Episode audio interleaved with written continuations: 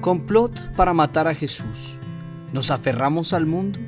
En este capítulo hablamos sobre la Pascua, su relación con la obra de Jesús, la derrota de la muerte, los apegos y muchas cosas más. Te invitamos a caminar con nosotros el camino del Evangelio. Acompáñanos a vivir la palabra de Dios. Estoy levantando el velo Juan Esteban Gallegos, María Paula Gallegos, Antonio Torres, bienvenidos a conversar un ratico con nosotros sobre el Evangelio según San Marcos. En nombre del Padre, el Hijo, el Espíritu Santo. Amén. Señor, utiliza nuestra boca para que podamos llevar tu palabra a nuestros ojos y nuestro corazón para que podamos ver y sentir lo que tú quieres que veamos y sintamos. Amén. Eh, vamos en el capítulo 14 del Evangelio según San Marcos, 14.1. En mi Biblia dice complot para prender a Jesús. Dos días después era la Pascua y la fiesta de los panes sin levadura, y buscaban los principales sacerdotes y los escribas cómo prenderlo por engaño y matarle. Ya es el final o el comienzo, según como lo miremos. Ya es la última decisión que toman de matar a Jesús. Así es que me dicen ustedes qué piensan al respecto. Pues creo que aquí ya se va como, como que Jesús era muy, muy, como muy prudente, ¿no? En no tener ninguna, nada que pudieran, eh, como, ¿cómo se podría decir? Como tener de justificación para poderlo para poderlo arrestar o poder hacer algo contra él. Entonces aquí ya empiezan es como a buscar como la última fuerza de poder eh, que caiga, algo así entiendo. Juanes.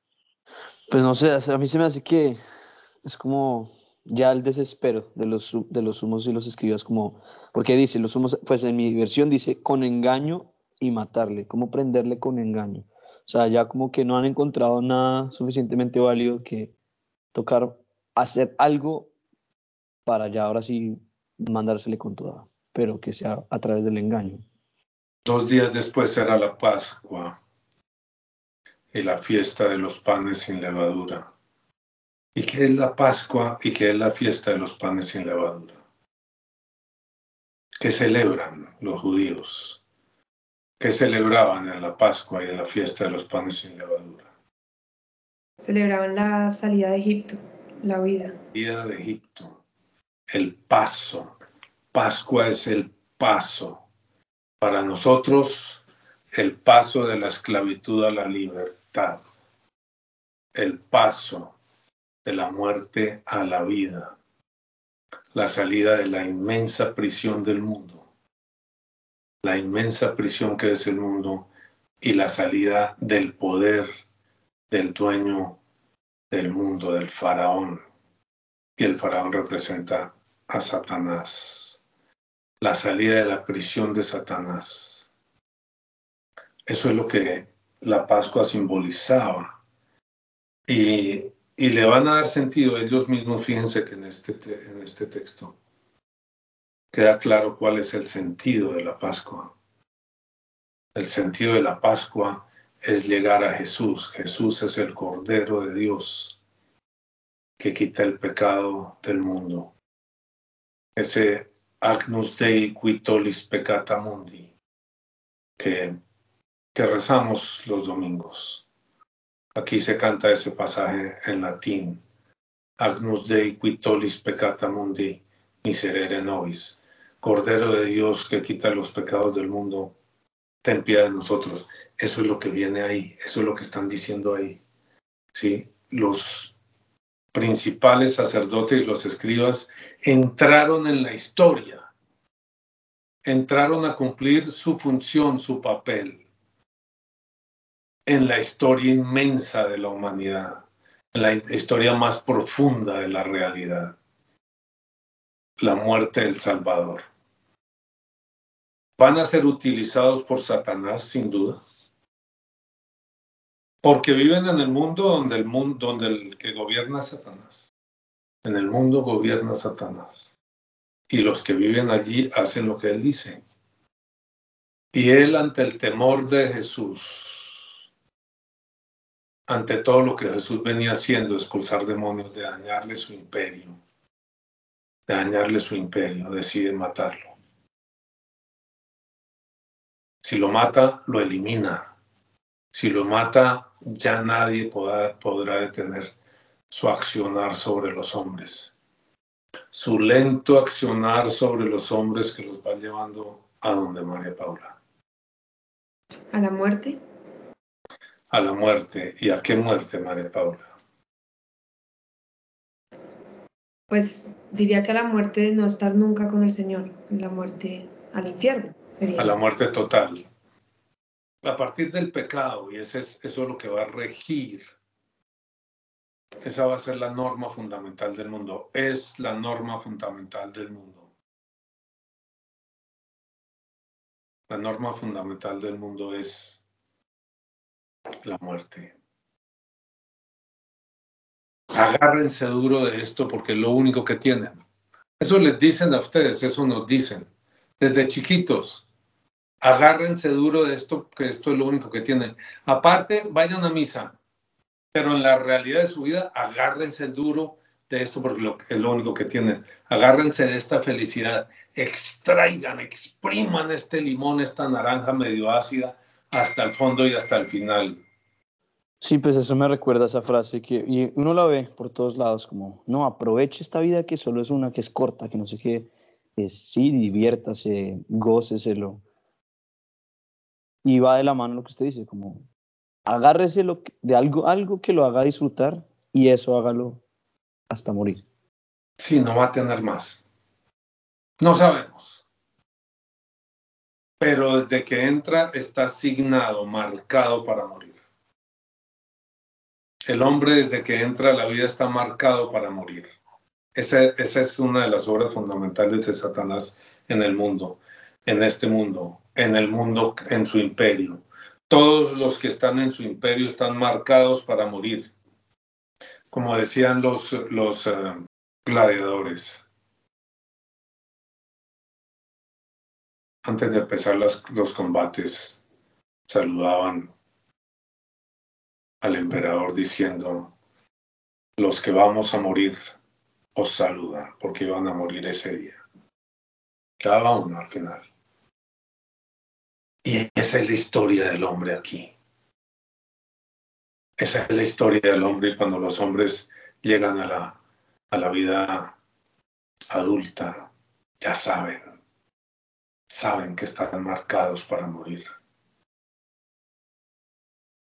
Saben que todo eso que alcanzan a disfrutar se va a perder y luego entonces se van a agarrar con una desesperación a esta vida, que ve uno personas que ya son andrajos humanos, así tengan mucho dinero y lo que sea, agarrados con desesperación a la vida.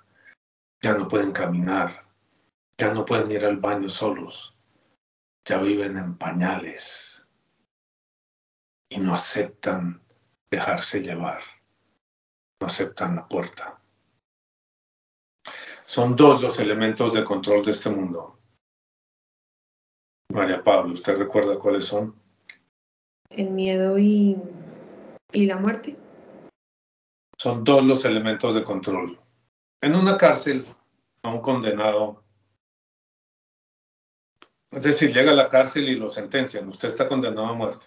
Eso es un truco bien, bien hábil y, y feroz. Porque a la persona la seducen diciéndole, haga esto que esto es rico.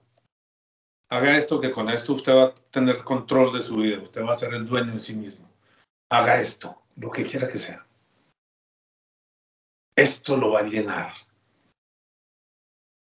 Hablemos de alcohol, hablemos de droga, hablemos de sexo, hablemos de dinero, hablemos de gloria, Habe- hablemos de ser importante o feliz en este mundo. Esto lo va a llenar y una vez que usted coge, lo atraparon. Es como una trampa de esas que se cierran así, esas de en el campo, no con dientes. Usted mete la mano y atrapó, ya no puede salir. Y eso es esa trampa. Esa trampa que llamamos pecado. Cierra, pa. Y cerró. Y ya usted no puede salir. Y tan pronto cierra y le dicen, y ahora, por lo que hizo, mire las consecuencias de sus actos. Todos ustedes, todos nosotros, miremos las consecuencias del pecado, porque esa trampa es el pecado. Pequé y se cerró. Y la consecuencia del pecado son dos. Dos consecuencias fundamentales tiene el pecado. Pues, ¿puedo decir lo que pienso? Puede decir lo que piensa, obvio.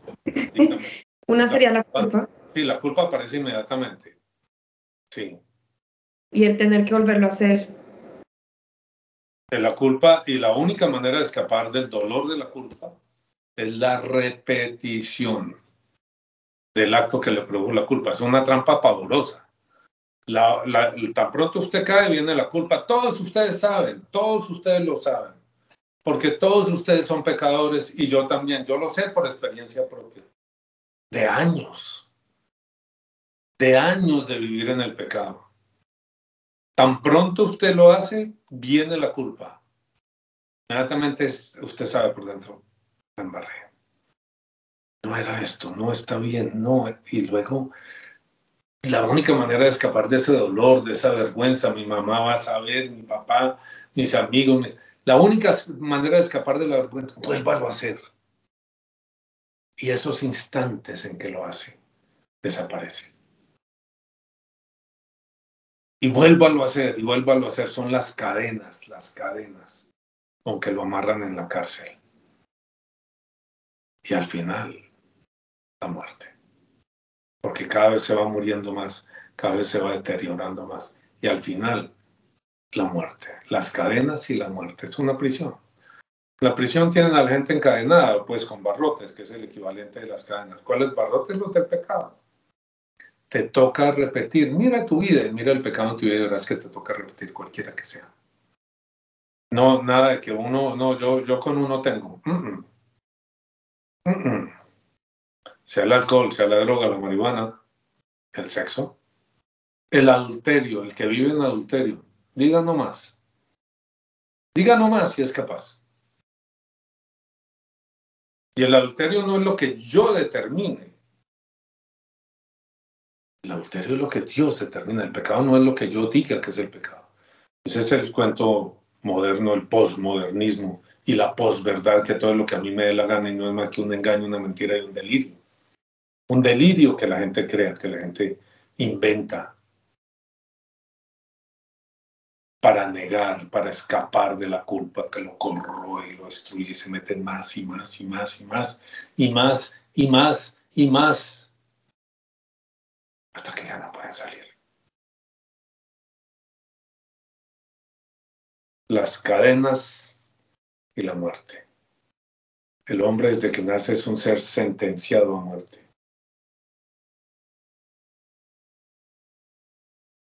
Porque todos tenemos que morir. Claro, ¿qué va a ocurrir aquí en esto? Lo que sigue, ellos creen, el demonio cree y utiliza a la gente para eso, que matando a Jesús va a liberarse de él y a poder seguir gobernando su imperio como quiera. Decirle va a haber ganado a Dios la partida. Porque tengo a su gente, le gané. Y él no tiene cómo quitármelos. Salvo por lo que va a continuar lo que va a continuar es la liberación del hombre, la libertad del hombre. El que quiera. Porque el verbo vivo vino al mundo y los hombres no le recibieron. Ojo ustedes, niños, que escuchan. Ojo ustedes. Vino la palabra al mundo el mundo que la palabra había creado. Pero los hombres no lo recibieron, no la recibieron. Más a los que la recibieron les dio el poder de ser hechos, hechos hijos de Dios. Y ahí viene la siguiente parte de este inmenso drama que es la realidad, que es el universo. Por el momento estamos asomándonos a la pasión y muerte de Jesús. La trampa que le pusieron a Jesús mediante engaño y no se dieron cuenta de que los engañados eran ellos. Satanás no se dio cuenta de que el engañado era él. Y desfogó todo su odio y su rencor contra Dios en Jesús. Y no se dio cuenta que se había clavado un puñal a sí mismo del cual no iba a poder ya escapar. Y estaba anunciado desde el comienzo. Cuando el Señor le dice a la serpiente, pondré enemistad entre ti y la mujer, ella te aplastará la cabeza, tú le dirás en el calcañar a su linaje, a su linaje. Y eso es lo que estamos viendo aquí. Muy bien, eh, si les gustó el video, ya saben, suscríbanse, eh, compártanlo. Les proponía, si tenemos 500 suscritos, cada uno de ustedes es fácil que consiga uno. Cada uno de lo que nos vea, dígale a su amigo, mire, eh, vea a estos tipos, óigalos. Eh, y ahí vamos, y ahí vamos, dándonos la mano y llevando la palabra del Señor. Bueno, gracias a todos por escuchar este nuevo episodio. Los invitamos a que se suscriban, a que nos dejen sus comentarios, que lo compartan con sus amigos. A ver si llegamos a los mil pronto. Gracias. Esto es Juan Esteban Gallegos, María Paula Gallegos, Antonio Torres. El Señor los bendiga. Un feliz día, tarde, noche. En nombre del Padre, del Hijo y del Espíritu Santo. Amén. Amén.